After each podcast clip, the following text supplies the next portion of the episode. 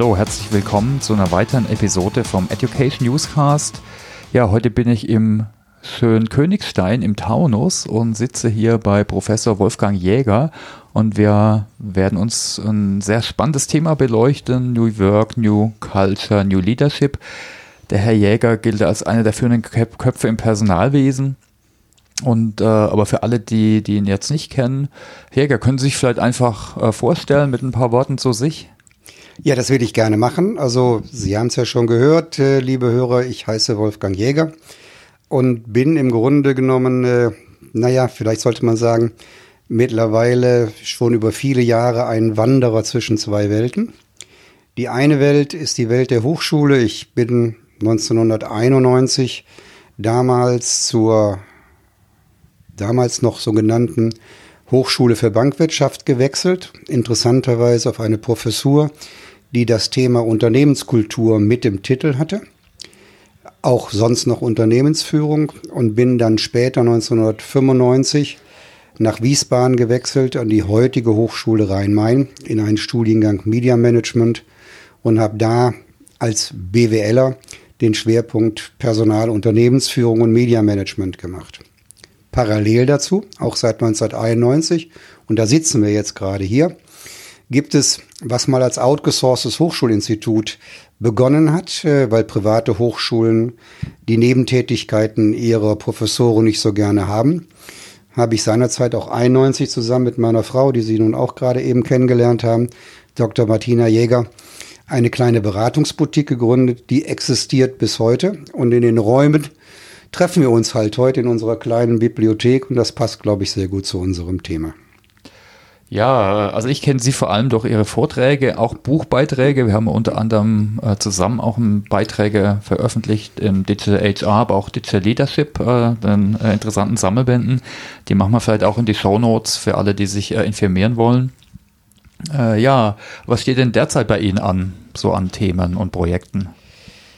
Nun bin ich ja, wenn Sie die Ableitung machen, was ich noch nicht genannt habe, dass ich Jahrgang 1952 bin, äh, natürlich auch schon erkennbar in einem aktiven Unruhestand. Das heißt, auf der einen Seite habe ich die aktive Lehrtätigkeit in der Hochschule altersbedingt jetzt eingestellt, habe aber noch das, was sicherlich noch besonders schön ist, noch ein Forschungsprojekt zusammen mit meinem Kollegen Stefan Böhm und äh, das passt eigentlich ganz gut in das Thema. Wir haben ein von dem hessischen Wirtschaftsministerium gefördertes Praxisprojekt. Wir müssen unter dem Namen CATS, mhm. Chatbots in Applicant Tracking Systemen, über zwei Jahre lang Ansätze entwickeln, die die Chatbots künstlich intelligent machen. Das ist eigentlich die Herausforderung. Da geht es wieder ein Praxispartner dazu. Und das macht eigentlich sehr viel Spaß, weil wenn wir über Digitalisierung reden, dann hatten wir ja eigentlich eingangs erst die Geschichten von dem Internet der Dinge mit der Industrie mhm. für Null und heute reden wir eigentlich fast ausschließlich bei Digitalisierung viel über künstliche Intelligenz. Mhm. Und es war eigentlich immer schon so eine Idee von uns, auch von der gemeinsamen Arbeit, die beiden Welten zu verbinden. Also das, was man vielleicht in streng wissenschaftlichen Sinne Evidence-Based nennt, mhm. haben wir eigentlich immer versucht, auch in der Hochschule so zu begleiten, dass wir es gemeinsam mit der Praxis eigentlich machen, weil auf der einen Seite das rein wissenschaftliche Erfahrungswissen ist sicherlich ein Thema für die Akademie, aber sagen wir mal, solche Hochschulen neuen Typs sind eigentlich auch, finde ich, gefordert, ihr Wissen gemeinsam mit der Praxis weiterzuentwickeln. Und da ist das Thema künstliche Intelligenz gerade auch in unserem Umfeld in einem Studiengang für Media Management, aber auch mit dem teilweisigen Fokus auf Personal- und Unternehmensführungsfragen von besonderer Relevanz. Und aus Interesse, der, das äh, Chatbot-Projekt oder Forschungsprojekt, hat das einen HR-Bezug? Ja, einen eindeutigen mhm. HR-Bezug, weil es bezieht sich ausschließlich auf die Frage, wie kann man solche intelligenten Chatbots in Applicant Tracking Systemen, also in ah, Bewerbermanagement-Systeme ja, okay. eigentlich ja, integrieren. Ja. Und so gesehen geht es eigentlich um die Frage, wie kommuniziert man im Rahmen eines solchen Prozesses sowohl mit Bewerbern auf der einen Seite, das ist quasi mhm. vor den Kulissen, aber auch auf der anderen Seite während des Prozesses hinter den Kulissen in Abstimmung mit den Führungskräften mhm. und mit den anderen Beteiligten. Also das macht die Sache eigentlich interessant und hat dann auch wieder diese, diese Fragestellung im Fokus, welche Auswirkung hat das dann eigentlich auch nicht nur auf die Form der Zusammenarbeit, also im Rahmen der Kommunikation, sondern natürlich auch, und das ist sicherlich auch ein Aspekt, den ich jetzt vermute, der in nächster Zeit wichtiger wird. Das ganze schöne Thema der Digitalisierung wird jetzt auch wahrscheinlich in den nächsten Jahren daran gemessen werden, welchen Beitrag es für Effizienz und Effektivität in den Anwendungsprozessen eigentlich liefert. Okay, spannend. Und äh, vielleicht nur abschließend, äh, wenn das Thema jemand interessiert, äh, wo kann man da mehr erfahren? Ich nehme Sie an, wahrscheinlich werden Sie früher oder später auch Artikel veröffentlichen. Wir, sind, dazu, wir haben jetzt schon immer in den, in den Beiträgen, die wir aktuell geschrieben mhm. haben, zu dem Thema KI und Spurenelementen in dem Thema immer mhm. darauf verwiesen. Es gibt auch eine, eine spezifische Webseite, das muss man CATS eingeben, also Chatbot in Applicant Tracking Systemen, in Abkürzungen. Okay. Und dann kommt man auf die Webseite dieses Forschungsprojektes bei uns in der Hochschule Rhein-Main bei meinem Kollegen Stefan Böhm. Darüber kann man sich informieren und ansonsten man schreibt einfach halt eine Mail und dann kommen wir wieder ins Kontakt. Okay, alles klar. Wir gucken vielleicht auch, dass wir es verlinken. Ja. Ähm, ja, dann äh, hangeln wir uns mal an den verschiedenen Themen entlang. Äh, ich würde äh, mich auch ein bisschen an Ihrem Beitrag äh, orientieren äh, aus dem Buch Digital Leadership. Der nennt sich ja New Work, New Culture, New Leadership. Äh, und das ist eigentlich eine ganz gute Struktur, aber wir können da immer mal nachfragen und schauen, was wir da parallel noch betrachten. Aber fangen wir mal mit dem Thema New Work an. Äh, wie ändert sich Ihre Meinung danach, äh, die Arbeit? Hinsichtlich der Dimension, Sie haben es schön beschrieben, in so einem, in so einem Würfel äh, zwischen den Dimensionen Zeit, Ort und Struktur. Ja, der Würfel, den habe ich ja äh, nicht selbst entwickelt, sondern der stammt ja aus der, den Arbeiten von dem Fraunhofer Institut mhm. für Arbeit und Organisation in Stuttgart. Ähm, die, den, die haben das eigentlich extrem gut gemacht. Also mhm. es ist sowieso sehr lohnenswert, äh, sich bei allen diesen Fragen, wenn man sich dem Thema nähert, mal hin und wieder zu gucken, wer beschäftigt sich grundlegend damit, mhm. wer ist da mit Forschungsarbeiten unterwegs. Da kann man immer eine ganze Menge von lernen. Und äh, die Kollegen, also in Stuttgart, haben das eigentlich sehr schön gemacht und die haben ja auch hier bei diesem Würfel mhm. im Grunde genommen gesagt, unter dem Stichwort Smarter Working, mhm. Arbeite wo du willst, mit wem du willst und wann du willst. Man kann das noch auch noch ergänzen. Äh, bei einem bei einem Ansatz der Organisationsgestaltung das zu berücksichtigen. Das stört natürlich die herkömmlichen mhm. Organisationsformen, weil die herkömmlichen Organisationsformen gehen immer noch davon aus, also arbeite mit einem festen Ort zu einem festen Zeitpunkt in festen Strukturen. Das löst sich auf. Mhm. Und äh, ich sag mal, wenn man die, die, die Nuggets der Digitalisierung eigentlich und den Möglichkeiten heben will, dann muss ich aus den festen Strukturen rauskommen. Das passt nicht mehr. Wir haben das dann auch in unserem parallelen Buch dann nochmal beschrieben und haben so eine Art Mosaik für Arbeitsgestaltung entworfen, wo überall die einzelnen Hebel sind.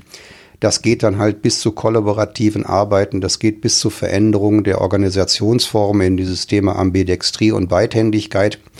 Aber auch, und das ist noch ein bisschen neu, neben diesen ganzen strukturellen Aspekten im Rahmen der Arbeitsorganisation oder des, des, des New Workings kommt ja auch noch etwas dazu, was wir gesagt haben, die Arbeitsumgebung soll auch noch ein neues Gefühl vermitteln. Ähm, wenn Sie mit Innenarchitekten sprechen, dann sagen Innenarchitekten immer schon, gutes Design schmeichelt der Seele. So, wenn man das jetzt mal übertragen, das heißt, ich glaube auch, es ist richtig, darüber nachzudenken, dass auch die sogenannten Artefakte in der, mhm. der, der Gestaltung, der räumlichen Gestaltung alt, halt eben auch solche Signale setzen für Veränderungen. Ich kann mir nicht vorstellen, dass neue Arbeit oder New Work in alten räumlichen Strukturen stattfinden kann. Ich glaube, wenn ich anders arbeiten will und anders arbeiten möchte, dann brauche ich auch andere Räumlichkeiten. Multi-Space Office sind ja Begriffe, die wir da eigentlich dazu haben.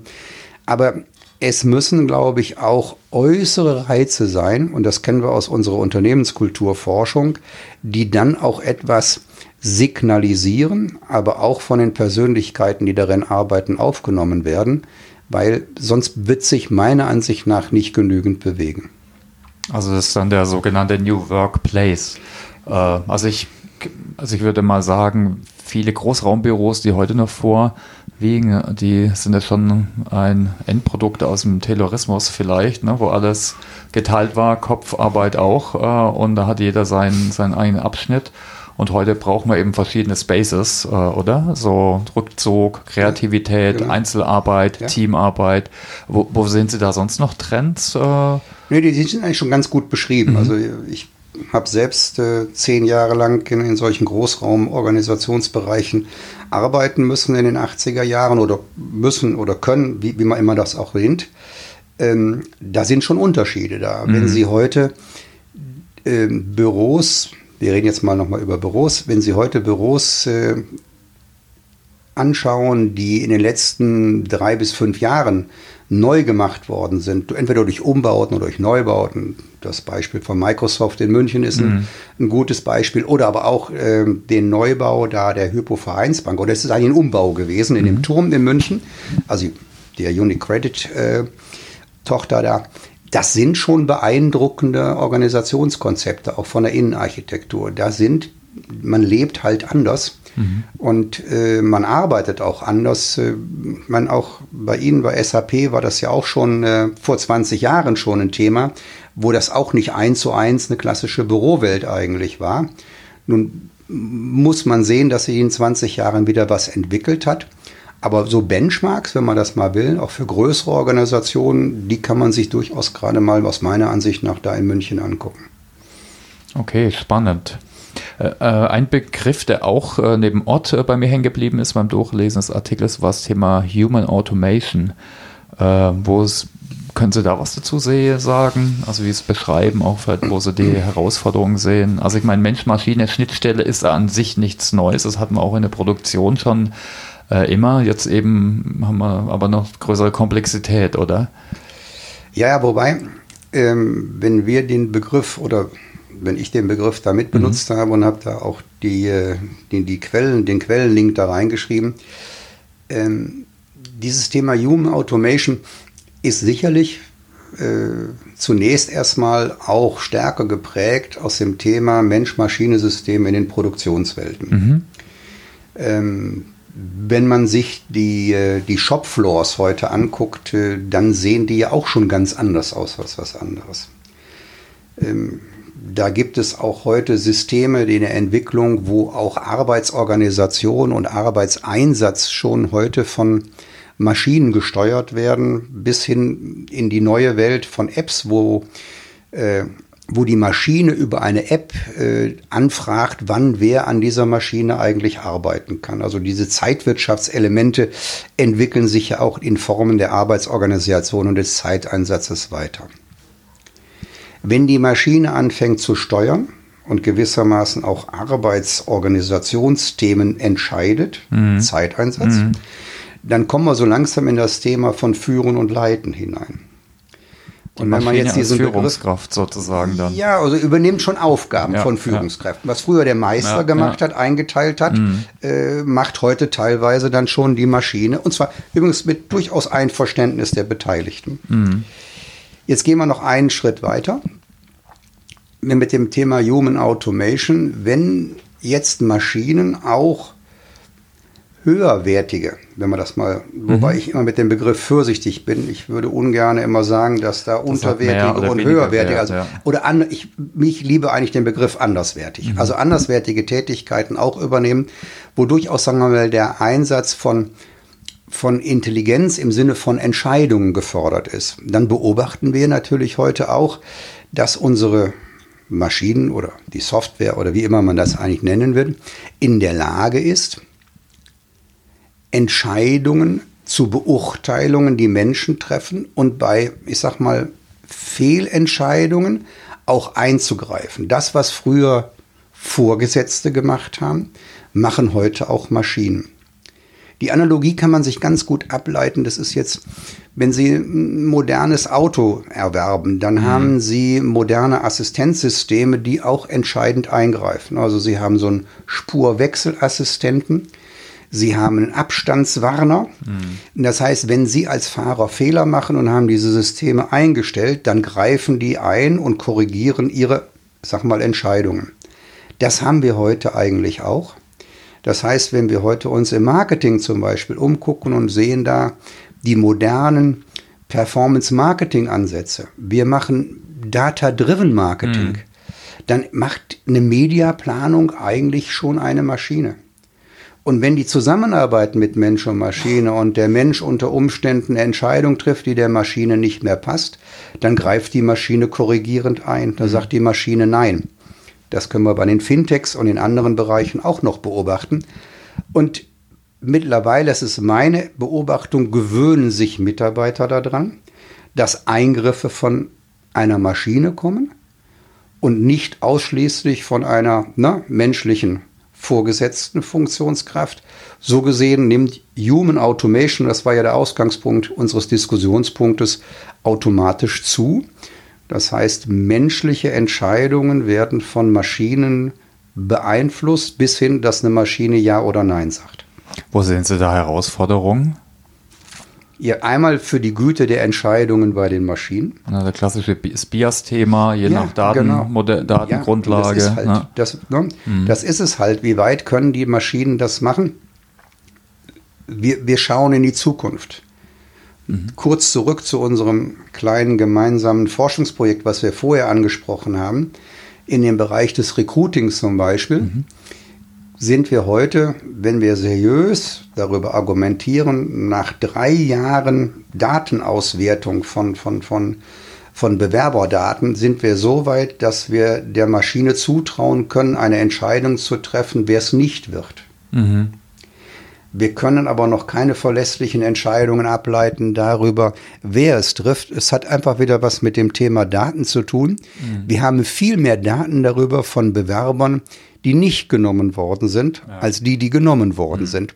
Also das ist so, dass, ich sag mal, quasi das physikalische Grundgesetz der künstlichen Intelligenz äh, ist eine ausreichende Datenlage und die meisten, glaube ich, unterschätzen noch, wie viele Daten man dafür eigentlich wirklich braucht. Das stimmt. Keine Magie. Da muss man viel Modelle Maschinelles trainieren. Lernen, ja. ne, alles das, was damit verbunden ist, braucht halt eben ja. Daten und gute Daten. Und vielleicht nochmal nur eine, also ich finde es eine interessante Anekdote. Wir haben ja auch ein Chatbot jetzt seit zwei Jahren laufen in unseren Lerncommunities. Und äh, interessanterweise hat er bessere Akzeptanzraten wie die echten Moderatoren. Also meine Hypothese, wir haben das jetzt nicht, also jetzt experimentell bewiesen, ist vor allem, dass er sofort antwortet, er ist ja. immer da. Aber man hat vielleicht auch kein Problem, nicht Wissen zuzugeben äh, einer Maschine gegenüber. Vor allem hier geht es nicht um, geht's um triviale Sachen, aber dann ist das Emotionale vielleicht dann ist auch ja. ein Thema. Also es muss nicht unbedingt jetzt äh, schlimm sein. Und so, nee, nee, das ist durchaus ambivalent. Die, die Druckkulisse also. wird schnell aufgebaut und äh, ich meine, es geht darum, dass einem die Maschinen helfen äh, und Sachen eben effektiver machen oder effizienter oder vielleicht sogar auch fairer. Also ich denke, es ist auch ein wichtiger Bestandteil. Da kommen wir eigentlich zum nächsten Thema, New Culture. Äh, jede Firma hat eine, oder jede Organisation hat eine eigene Kultur, äh, die ich, ein Erfolgsfaktor ist auch für die Weiterentwicklung äh, in im Rahmen der digitalen Transformation. Wo sind denn hier Ansatzpunkte? Das ist ein breites Thema, ich weiß, aber Nee, nee, also je, je breiter das Thema ist, desto mehr muss man, glaube ich, für sich eigene Wegweise oder Absprungpunkte mhm. finden. Ähm, dieses Thema Unternehmenskultur beschäftigt mich seit Mitte der 80er Jahre des vergangenen Jahrhunderts. Ähm, da ging das eigentlich auf, weil in den, auch in den, äh, in den Hochschulen etablierte sich dieses Thema, dieses Fach Unternehmensführung. Und bei Unternehmensführung war eigentlich zunächst damals noch eine hohe Zeit für das Thema Strategie, also Unternehmensstrategie, strategisches Management war mhm. ganz, ganz oben. Und dann gab es so die ersten Fragestellungen, ja, aber was begründet denn eigentlich den strategischen Erfolg eigentlich? Was sind denn eigentlich Erfolgs- und Misserfolgsfaktoren? Und dann gab es eigentlich eine ganz spannende Serie damals im Manager-Magazin. Anfang, also auch in den 80er Jahren, da wurde analysiert von dem Professor Krüger damals an der Universität Gießen, Erfolgs- und Misserfolgsfaktoren von Unternehmen. Und daraus wurde so eine Art Zwei-Faktoren-Modell entwickelt. Was sind Erfolgsfaktoren, was sind Misserfolgsfaktoren? Und dieses Zwei-Faktoren-Modell hat mich damals eigentlich sehr, sehr beeindruckt, weil da kam eigentlich raus, so, das kennen wir ja aus der klassischen Zwei-Faktoren-Theorie, aus der Organisationspsychologie von Herzberg. Da kam eigentlich daraus, dass ein Unternehmen als wichtigsten Erfolgsfaktor eigentlich hat, eine richtige strategische Entscheidung zu treffen. Also wenn man strategisch sich falsch orientiert, ist alles, alles, was dahinter danach kommt, eigentlich zweitrangig. Was kommt denn danach? Es kommt danach die Organisationsstruktur, also der Aufbau, aber auch die Prozesse.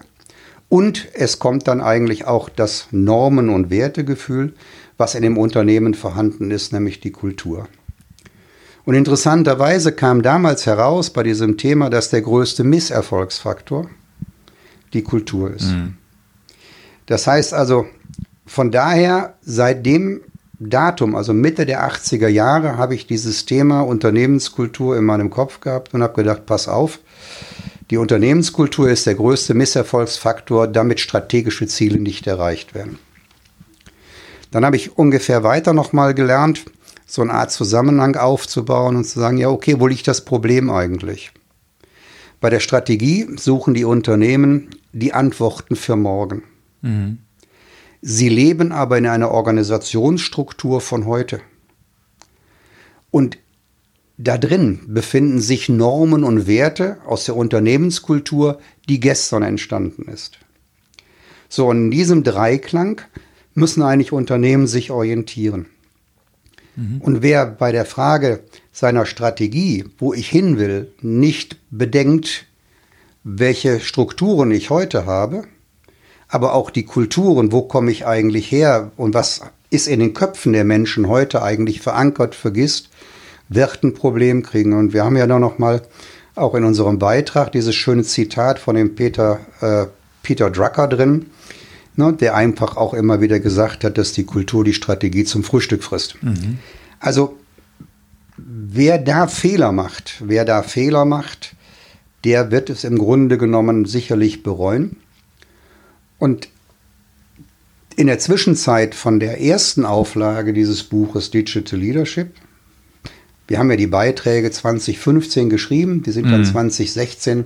in der ersten Auflage veröffentlicht und jetzt mit für die zweite Auflage.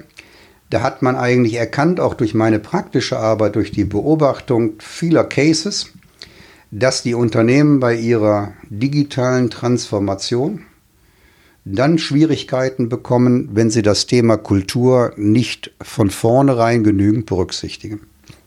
Äh, eigentlich ist es äh, nicht, nicht so super Neues. Ne? Nein, also überhaupt. Ich sag ja, gesagt, ne? nicht, also ich meine, da gab es schon zig Bücher von, ja. von Schein bis äh, auch so ein Peter Senge, also wir können das genau äh, die, äh, die Geheimnis, die geheimen Spielregeln, war interessant, also Management-Handbuch.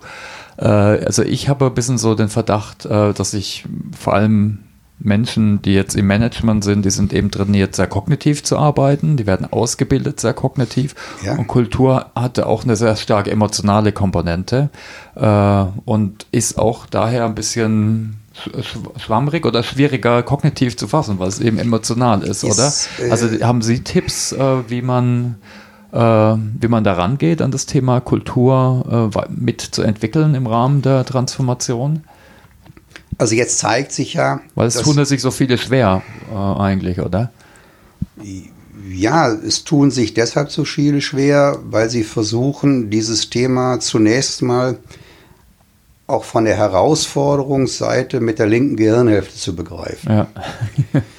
äh, typischerweise, ich sag mal, wenn Sie auch schauen, die ganzen äh, Beratungsansätze, ähm, waren ja alle von der einen Seite geprägt. Also man macht eine Strategie und dann passt man hinterher die Strukturen daraufhin an und dann ist es eigentlich gut. Nun haben selbst die großen Beratungsunternehmen nun schon auch seit vielen Jahren auch erkannt, dass man im Grunde genommen auch einen Change mit begleiten muss. Die Frage ist nur, worauf legt dieser Change-Ansatz eigentlich Wert? Ähm, auf Verhalten oder auf Veränderung der Werte? Oder andersrum gesagt, wer sind denn eigentlich die Träger der Unternehmenskultur und auch die Botschafter des ganzen Themas? Es sind die Führungskräfte. Mhm. Jetzt beobachte ich die ersten äh, Projekte, wo Unternehmen anders vorgehen und sagen, okay, wir machen jetzt erstmal das Thema Kultur, machen dann das Thema eigentlich äh, Struktur, weil sie erlebt haben, dass wenn die Köpfe der Beteiligten, und vor allen Dingen das gilt nicht nur für die Führungskräfte, sondern auch für die Mitarbeiter, für diesen für diese Transformation, was mit Sicherheit mit einem kulturellen Wandel einhergeht, mhm. nicht offen sind, das nicht verinnerlicht haben, das nicht zu ihrem eigenen vielleicht Wertekanon gemacht haben, dass sie damit scheitern werden. Das dauert zwar länger, weil so Kulturentwicklung ist so, das hat mal jemand gesagt, es ist wie Spargelpflanzen. Mhm. Man muss drei Jahre vorher anfangen, ehe man ernten kann. Also das ist natürlich wieder das Dilemma auf der einen Seite. Mhm. Wenn ich zu spät anfange, dann komme ich natürlich gerade bei der digitalen Transformation auch unter Zeitdruck. Aber ich glaube, ich glaube und bin der Meinung, dass es unverzichtbar ist, erst ne, Kultur zu machen. Deshalb haben wir in diesem Beitrag auch am Anfang reingeschrieben, Structure follows Strategy, mhm. follows Culture, mhm. follows Leadership. Das heißt, wenn man dieser Reihenfolge Glauben schenkt, dann beginnen wir natürlich mit Leadership, mit, Leadership, mhm. mit der Kulturentwicklung und gehen dann klassischerweise weiter in die beiden bekannten Schritte. Und haben Sie Tipps zur kulturellen Entwicklung? Also Impulse setzen hört man immer wieder, vorleben, äh, das sind oft immer Allgemeinplätze. Es gibt auch Inventare und inzwischen sogar Tools zur Erfassung, sondern auch wieder. Ja, äh, wir kennen das jetzt mittlerweile ja auch noch bei dem Thema, bei dem Recruiting. Ich habe äh, letztes Jahr so eine kleine Vortragsreihe gemacht zu dem Thema Cultural Fit und wie kann mhm. man das eigentlich überprüfen als Bewerber mit dem Unternehmen. Da ging es aber eher um die Frage darum, wie erkenne ich eigentlich die Kultur? Woran kann ich die Kultur festmachen? Ähm, zur Beschreibung oder zur Analyse der Kultur gibt es auch schon bewährte Instrumente. Das ist gar nicht so neu. Die sind teilweise auch schon in den, im letzten Jahrhundert, in den 80er, 90er mhm. Jahren entwickelt worden. Die Hochschule St. Gallen hat damals auch hier mhm. im, im, deutschsprachigen Raum viel Vorarbeit geleistet. Also woran kann man die eigentlich erkennen? Ähm, es wird schwierig sein, also allgemeingültige Tipps zu geben. Aber Menschen brauchen, wenn ich das mal so sagen darf, brauchen Orientierung. Und wenn sie die Orientierung nur aus einer Richtung bekommen, dann glaube ich, verfestet sich das nicht. Mhm. Ähm, in der langen Geschichte der Menschheit, ohne jetzt da grundlegend philosophisch oder anthroposophisch zu werden, ähm, gab es immer auch große äußerliche Zeichen und Artefakten. Mhm. Wenn wir an die Kirchen denken mhm. oder an andere Dinge. Also ich glaube, was wir vorhin schon mal andiskutiert hatten, was wir mit New Work und auch mit den Äußerlichkeiten, mit Bürowelten, mit Ausstattungen, mit äußeren Zeichen verbunden haben, ähm, das spielt auch eine große Rolle. Also ich glaube nicht, dass wenn man jetzt nur ein paar Führungskräfteseminare abhält und den etablierten Führungskräften gesagt hat, naja gut, ne, es ändert sich irgendetwas, dann glaube ich, springt man zu kurz. Man muss mit denen arbeiten. Man muss an dem Bewusstsein sehen, weil wir kommen ja gleich noch zu, wie verändert sich Führung. Mhm. Und ich kann kulturellen Wandel predigen, ich kann den auch einfordern, weil der notwendig ist im Rahmen unserer neuen Formen der Zusammenarbeit mit Maschinen, mit Technik, mit neuen Geschäftsmodellen, alles das verändert. Wenn ich auch ein neues Büro habe mit Multi-Space Office und führe nicht dementsprechend oder lasse die Menschen nicht dementsprechend arbeiten, dann wird die ganze Sache ins Leere laufen. Das heißt, auch die Vorbereitung darauf ist wesentlich komplexer als das, was ich heute teilweise beobachte. Okay, also vielleicht nochmal zusammenzufassen, also neben dem Fokus auf Leadership dann eben auch, klar, man kann ja die, die, die Einstellung, die Gefühle der Menschen nicht jetzt äh, steuern, die, weil diese beim, beim, ja. beim Individuum, ja. aber ich kann eben Zeichen setzen durch Artefakte. Das ist natürlich. Richtig, äh, und dann orientiere ich mich da. Und durch Leadership. Und, Vielleicht kommen wir da einfach dazu, dann gucken wir uns das Thema mal an. Also wir hatten in der Vergangenheit, waren eher so Ansätze wie äh, äh, transaktionale Führung. Äh, genau, ich wollte aber jetzt eigentlich so zum Thema Transformation, transformationalen Leadership kommen. Also ein bisschen sperriger Begriff. Ihr habt schon, Sie haben schon gehört, ich habe mir auch bei, dem Aussprache, bei der Aussprache schwer getan. Äh, können Sie vielleicht ein paar Worte äh, dazu sagen, äh, wie da so der oder warum da der Wandel Sinn macht, eher auf transformationale Führung zu schauen, was da Bestandteile sind? Ja, das will ich gerne machen. Ähm also wenn man unterscheiden würde zwischen Management und Führung, dann haben wir bei dem Thema Führung immer die Interaktion mit mit der einzelnen Person, wobei beim Management können das ja auch unter Umständen reine Planungsprozesse sein. Ähm, dieser Begriff New Leadership, wenn man das mhm. eigentlich mal guckt, auch schaut in der Literatur, dann gibt es den schon relativ lange. Der ist dann schon so in den 90er Jahren zum ersten Mal aufgetaucht im vergangenen Jahrhundert und hat damals auch schon diskutiert, die Abkehr die Abkehr von dem reinen Transaktor, transaktionsnahen ne, Führungsansatz, der im Grunde genommen sehr stark auf Interaktion aufgeht, auf Bargaining-Prozesse, Verhandlungsprozesse, auf Zielvereinbarungen, auf Abstimmungen, auf durchaus auch externe Motivationalfaktoren, auch ein bisschen abgehoben auf die Frage, wie waren denn damals die Mitarbeiter- und Führungsgenerationen eigentlich geprägt? Mhm. Äh, die Babyboomer und die äh, Generation X äh, haben anders sich verhalten, andere Erwartungen gehabt, als wir mittlerweile unter Umständen mit Y und Z verbinden.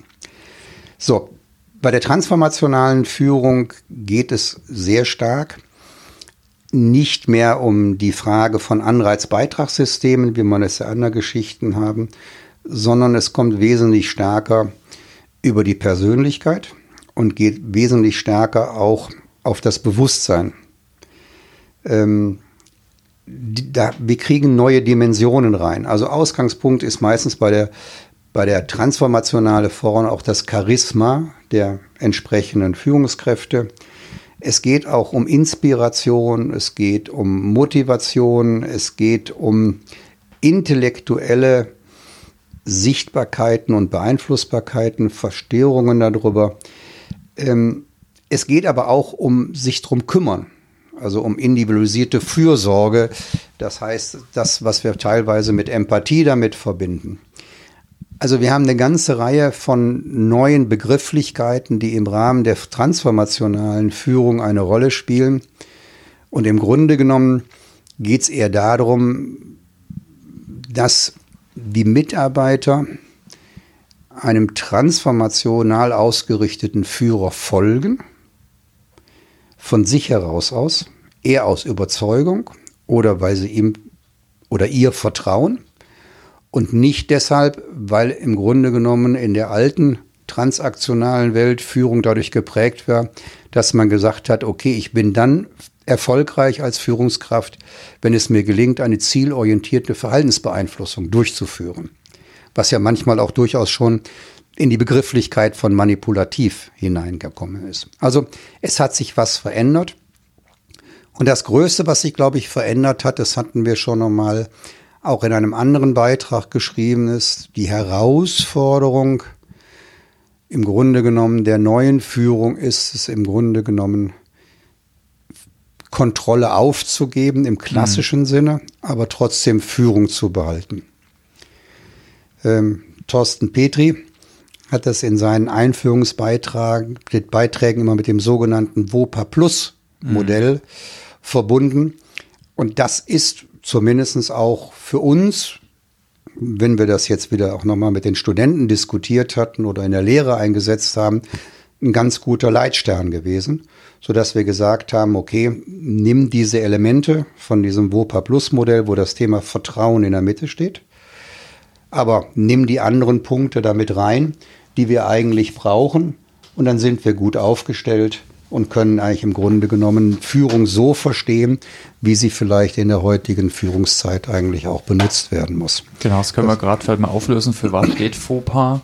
Also WOPA steht für, das ist ja auch so ein Akronym, mhm für Vernetzung, für Offenheit, für Partizipation und Agilität. Mhm. Und alle vier Punkte werden eigentlich beeinflusst durch den zentralen Begriff von Vertrauen. Das ist das Plus, also die vier Elemente von WOPA und V ist das Plus. Und das ist im Grunde genommen so der Ausgangspunkt, wo wir glauben, dass das ein Führungsverständnis ist, abgeleitet aus dieser Idee der transformationalen Führung, was heute eigentlich Leitstern sein könnte für ein modernes Führungsverständnis im Rahmen von New Leadership. Und was, was ich da so raushöre, ist auch, dass wir haben vorhin schon drüber gesprochen, ne, dass auch hier ist der, das Emotionale auch eine stärkere Komponente, wo man früher vielleicht nur kognitiv ne, Ziele, Strukturen, was auch immer gemanagt haben. Auch hier muss ich mich vielleicht mehr selbst reflektieren als Manager, äh, individuell auf Menschen eingehen, kommunizieren. Also auch hier wird es wird's eine weitere Herausforderung für, für Manager geben, oder? Das Dass sie auch ihre Personen mehr, im, äh, mehr daran arbeiten müssen. Eindeutig. Hm. Ähm, ich erlebe das gerade, ich, ich, ich begleite ein, ein, ein, ein, ein, Praxisprojekt, wo es auch darum geht, ähm, sich zu verändern, eine digitale, also eine Transformation eines klassisch etablierten Unternehmens zu mehr einem digitalen Unternehmen durchzuführen. Die Führungskräfte werden geschult in diesem kulturellen, na, in diesen kulturellen Veränderungsthemen. Mhm. Aber Führung ist ja immer zweierlei. Führung ist ja nicht nur Menschenführung auf der einen Seite, sondern Führung oder die meisten Führungspersönlichkeiten oder Führungskräfte, seien sie männlich oder weiblich, haben ja auch noch eine Führungsaufgabe, ich sag mal im Sinne von Prozessen mhm. eine sachbezogene Führungsaufgabe. Und da kommen wir jetzt immer wieder mit unserem Thema von Agilität. Mhm. Und jetzt passiert was ganz Spannendes Folgendes. Die Problemlage für die Führungskräfte nimmt jetzt in einer zweiten Dimension zu. Wenn man Agilität einführen möchte, dann ist Agilität heute nicht mehr alleine auf Projektmanagement beschränkt, mhm.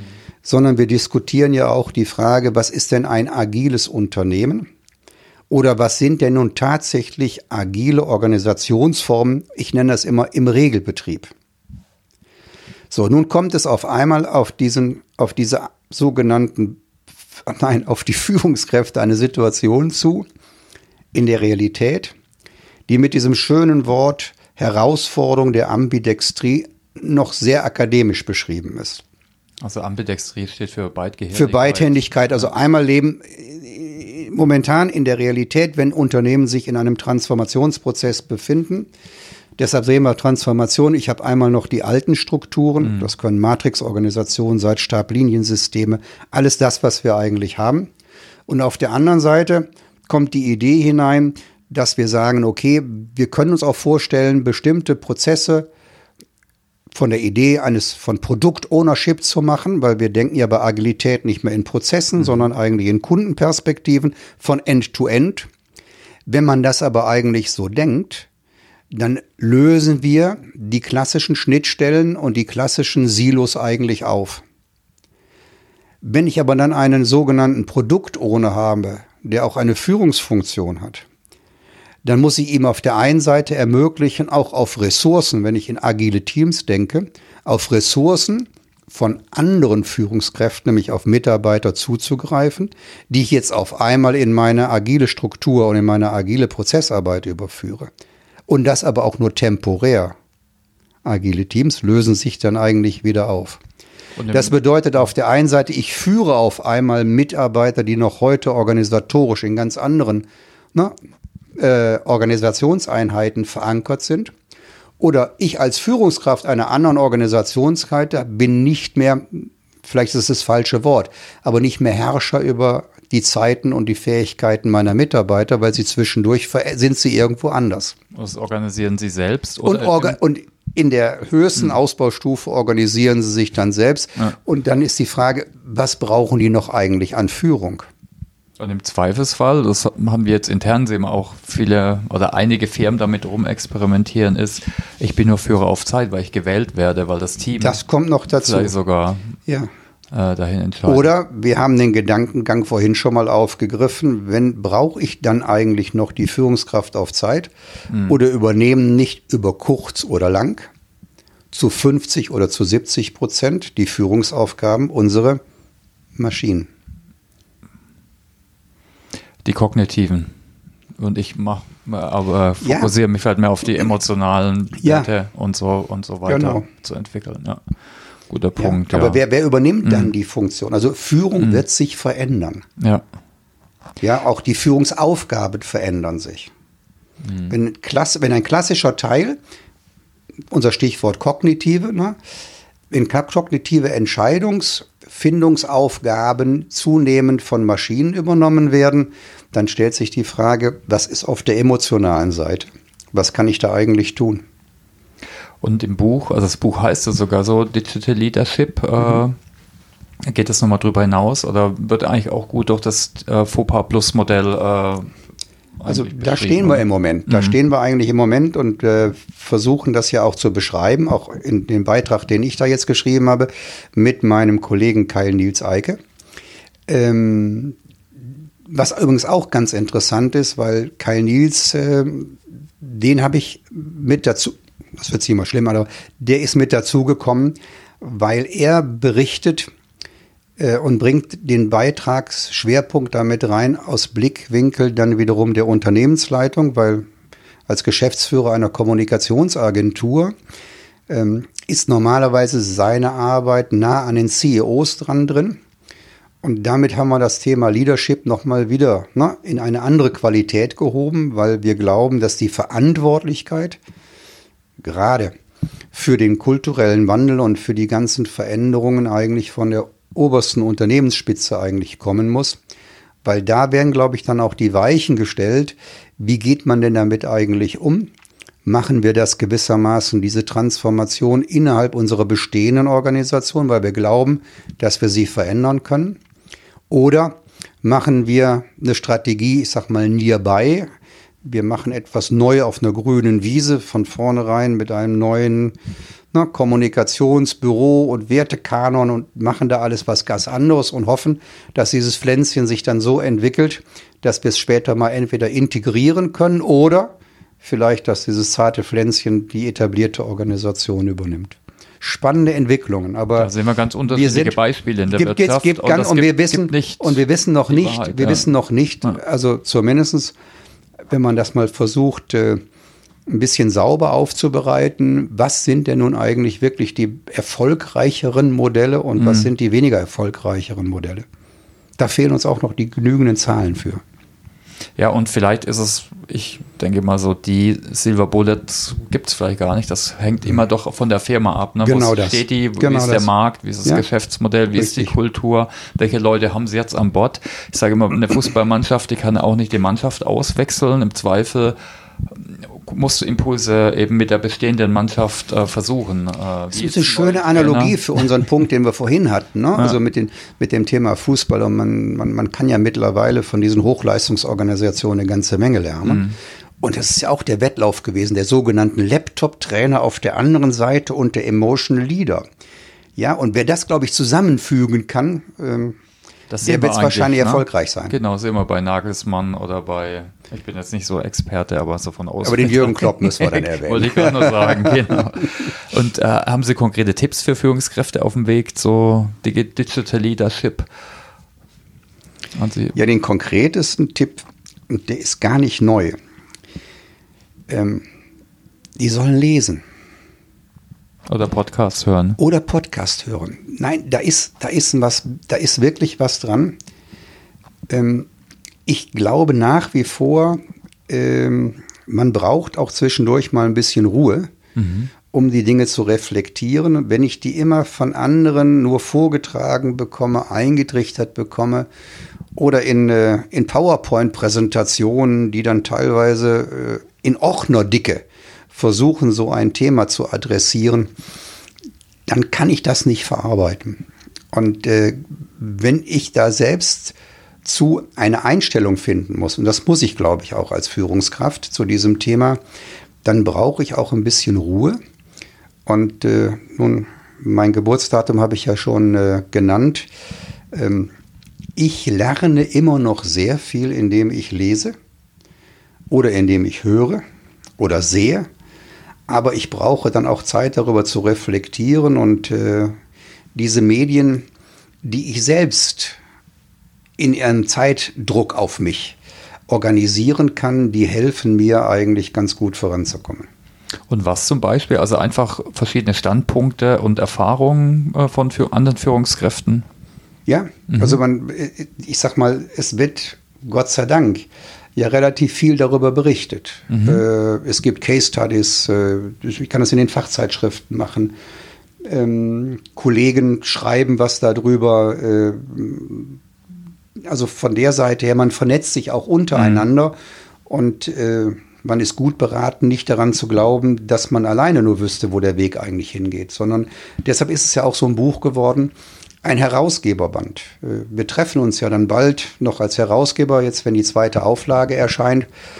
Und das ist eine fruchtbare Diskussion. Also nicht der einzelne Beitrag hat eigentlich da die Berechtigung zu wissen, wie es eigentlich geht, sondern die Vielzahl der Beiträge. Und äh, so gesehen macht es mir auch Spaß, ein Teil ne, dieser Autorenschaft zu sein. Und äh, freue mich dann schon wieder sehr, wenn wir da zusammenkommen und uns austauschen können. Ja, stimmt, genau, Austausch von verschiedenen Blickwinkeln. Ich denke, ja. damit äh, kann ja. man eigentlich gut seinen eigenen Blickwinkel vielleicht schärfen oder vielleicht einfach reflektieren. Ja, zu, zum Thema Leadership äh, gibt es noch Themen, die, die wir jetzt noch nicht so beleuchtet haben. Äh, Nein, eigentlich glaube ich so. Wir haben ja die Frage herausgearbeitet, dass im Thema mit, mit Leadership alles zu beginnen hat. Und wenn Leadership falsch funktioniert, äh, sehr viel schlecht läuft. Wir haben, glaube ich, herausgearbeitet, äh, dass die Kultur der größte Misserfolgsfaktor ist mhm. den man eigentlich äh, bekommen kann, wenn man da Fehler macht. Wir haben, glaube ich, herausgearbeitet, dass die Transformation Ansätze auf mehreren Ebenen braucht. Kultur ist einer. Aber ich glaube auch noch, das, was wir unter New Work diskutiert haben, ist ein anderes. Mhm. Bis hin zu der Frage, wie arbeiten, wie organisieren wir die Arbeit eigentlich in der Zukunft? Können wir Agilität? Mhm. Und wir haben dann im Grunde genommen herausgesprochen, was braucht es denn vielleicht für ein verändertes Führungsverständnis in der neuen Zeit, passend zu den vorgenannten Themen. Und da haben wir sicherlich auch noch einiges vor uns. Also ähm, dem Podcast hier mit dem Thema Lernen werden die Themen, glaube ich, nicht ausgehen. Nee, ich glaube, da können wir noch ein paar Jahre lang senden. Und wenn nicht, kommen immer neue Themen nach. Es kommen immer neue Themen. Das ist das Schöne, ja. genau. Ja, vielleicht noch mal ein paar abschließende Fragen. Also Sie betrachten ja die Personalbranche äh, schon seit vielen Jahren. Was, was raten Sie denn HR-Abteilung, wenn wir jetzt mal den Bereich HR anschauen, jetzt denn die Führungskraft an sich äh, äh, auf dem Weg der Transformation. Die muss sich ja auch selbst transformieren, äh, der Personalbereich. Klar, müssen die die Transformation begleiten, aber auch sich selber transformieren. Ja, was rate ich der Personalorganisation? Mein persönlicher Einstieg damals äh, in den 80er Jahren in die Personalorganisation war geprägt von einer Funktion als Abteilungsleiter für den, unter der Begriff Personal- und Organisationsentwicklung. Bei dem ganzen Thema Transformation ist wirklich die Personalorganisation extrem gefordert, dieses Thema so zu begleiten, vorzubereiten und das ist eine riesige Herausforderung. Die Personalorganisation aus meiner Sicht mehrheitlich in der Vergangenheit waren stärker mit Fragen der Personalentwicklung beschäftigt als mit Organisationsentwicklung. Das gilt wiederum nicht für alle.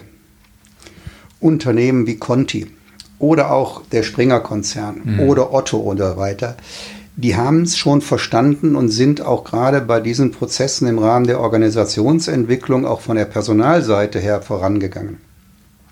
Das sind übrigens jemals alles die Kollegen, die bei den Büchern mitgeschrieben mhm. haben. Von daher kennen wir die Cases eigentlich. Ähm, das heißt, auf der einen Seite kommen da neue Herausforderungen da hinzu. Auf der anderen Seite haben sich dann Personalorganisationen, nehmen wir das Thema Recruiting, sehr stark in den letzten 10, 15 Jahren hin nach außen orientiert mhm. Und haben sich teilweise auch von ihrem Verständnis und von ihrer Entwicklung, von ihren eigenen Organisationen teilweise abgekoppelt. Die Fähigkeit, sag mal, die neuen Organisationsformen auch für sich selbst auszuprobieren, stoßen gerade an der einen oder anderen Organisation auf große Hürden.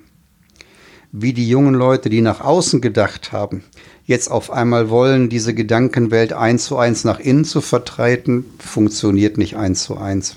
Also Stichwort agile zum Beispiel, ne, zum Beispiel agile, ne, übertrag, such, wir suchen immer noch das Unternehmen, was gerade in der Lage ist, zum Beispiel einen Personalbeschaffungsprozess wirklich so agil zu organisieren, im Sinne einer End-to-End-Verantwortung unter Einbeziehung aller ihrer Kundenbereiche. Also ja, und jetzt haben die Personalorganisationen eine große Herausforderung. Sie befinden sich selbst noch in der Transformation mhm. mit allen seinen Mühen und auf der anderen Seite werden sie schon gefordert, voranzugehen für das Unternehmen. Das ist eine große Herausforderung. Und da muss, um das auch wieder zu machen, da bedeutet es aus meiner Sicht sehr schnelles organisationales Lernen für die Personalorganisation, dass sie die Erwartungen, die das Unternehmen auch an sie hat, und die Anforderungen, dass sie denen gerecht werden können. Absolut. Ja, vielleicht mal äh, auf Sie selbst äh, blickend. Äh, wo bleiben Sie selbst denn up to date? Also jetzt, um sich selber weiterzubilden. Wir haben schon gehört, Sie lesen, empfehlen Sie anderen. Ich denke, hier stehen ganz viele Bücher und Zeitschriften im Büro. Äh, ja, Sie sehen, Sie, ja, ja ähm, also Sie sehen das ja selbst, wenn Sie sich hier umgucken, das ist noch teilweise eine klassische, nein, nicht nur Teil, das ist eine klassische analoge Bibliothek. Mhm. Und ich lüge nicht, wenn ich sage, dass die Meter, die Sie jetzt hier sehen, sich bei uns zu Hause im Arbeitszimmer also nochmal verdoppelt haben. Okay. Und in der Hochschule, in den Büros auch nochmal. Ähm, sehr zum Leidwesen übrigens aller Beteiligten. ähm, ja. Vor allem bei Umzügen. Vor allen Dingen bei Umzügen. Ähm, ich verbringe sehr, sehr viel Zeit mit Lesen. Mhm aber natürlich nicht nur in der, in der, in der analogen Welt mit unseren bekannten Fachzeitschriften, die man eigentlich hat. Und das ist schon viel. Also ich sag mal, wenn Sie die, die klassischen Fachzeitschriften, das nur aus dem, aus dem klassischen Fachbereich Bereich hinaus der Fachmagazine, dann müssen Sie für Personalorganisation und Führung, da haben Sie im Schnitt zehn Stück, die Sie jeden Monat erstmal durcharbeiten müssen. Mhm. So, jetzt müssen Sie aber noch, wenn Sie noch teilweise auch in der Forschung da sind, auch noch die, die Papers angucken oder noch ein bisschen mitverfolgen, die im Grunde genommen dann in eine andere Welt hineingehören. Neben diesem Lesen lebe ich extrem viel vom Austausch. Mhm. Äh, es gibt einen gut funktionierenden Austausch, teilweise mündlich oder über Papier, auch mit den Kollegen mhm. weil ähm, Stefan Strohmeier ist äh, in Saarbrücken als äh, der eher noch informatiklastere Kollege im, im HR-Bereich immer ein guter Gesprächspartner, mit dem man sich eigentlich austauschen kann. Äh, der Kollege Weitzel in Bamberg mit seinen Studien zu dem Thema Recruiting, äh, mit dem kann man sich immer gut austauschen. Also ähm, und, und dann in meinem eigenen Umfeld. Ich habe ja den ne? Thorsten Petri, ich mhm. habe den Stefan Böhm. Also das ist schon ganz gut im Austausch und last but not least auch mit den Kollegen entweder aus Beratung oder aus den Unternehmen, die an den Büchern mitschreiben. Wenn die was Neues machen, teilen die das ja mit. Dafür sind wir ja alle mittlerweile auch vernetzt. Und man kann dann ganz gut aussortieren. Und äh, dann geht man auch noch auf die Messen, mhm. Um da auch noch was zu tun. Und ich meine, die Diskussion oder auch die Zusammenarbeit, der Austausch mit den verschiedenen Anbietern, die da unterwegs sind, die helfen einem eigentlich auch. Also es ist schon eine Art von Vernetzung aus verschiedenen Bereichen und man muss sich letztendlich immer ein eigenes Urteil bilden. Haben Sie da vielleicht konkrete Tipps, wie man sowas effektiv machen kann? Also wir schauen uns gerade äh, sogenannte Learn Hacks an. Also Work Hacks ist äh, auch so ein Buzzword. Also wie kann ich smart arbeiten? Äh, also irgendwie muss man sich halt fokussieren. Es gibt so viel Content. Äh, haben Sie da irgendwas, was Ihnen hilft? Ich, äh, wenn Sie jetzt hier mein Umfeld fragen, dann würden die alle sagen, ich sollte weniger aufhören, äh, Zeitungsausschnitte auszureißen, zu kopieren, okay. an die Wände zu kleben oder wenn ich einen Artikel schreibe, äh, einen Konferenztisch von fünf mal fünf Meter voll mit Papier zu legen. Plus dann noch äh, gleichzeitig äh, auf einem großen Fernsehbildschirm noch die digitalen Dinge reinzumachen. Nein, ich Aber bin. Ist ja gerade sowas ein Tipp. Ich, also ich sowas bin, ist eigentlich ein guter, guter Hinweis. Ne? Ja, und ich brauche dann wieder Ruhe und laufe um den Tisch rum und hm. verschiebe, hm. verschiebe analoge Informationen gleichzeitig wie mit digitalen. Und haben Sie Themen, die Sie noch beschäftigen? Also so weitere Lernziele, irgendwas, was Sie sich vorgenommen haben? Also Stefan Schüssler hat erst spezielle Form des Saxophonspielens äh, erwähnt. Also es muss jetzt nicht unbedingt was Berufliches sein. Haben Sie noch Themen, äh, die Sie sich vornehmen? Ja, also ich habe, äh, das ist also ganz interessant, äh, ähm, ich will weiter und noch stärker an meiner körperlichen Fitness arbeiten. Okay. Ähm, ich merke, ich merke tatsächlich, dass mit zunehmendem Alter ähm, die biologischen Mechanismen greifen, dass also Körperkräfte, wirklich rein physische Körperkräfte mhm. abnehmen.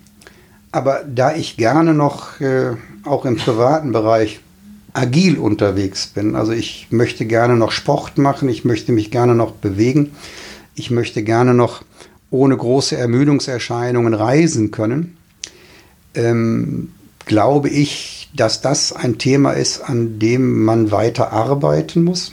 Und da ich jetzt ein bisschen mehr Zeit habe als früher, würde ich diese Zeit, die ich jetzt ein bisschen mehr habe, eigentlich auch in Fragen der körperlichen Fitness weiter investieren.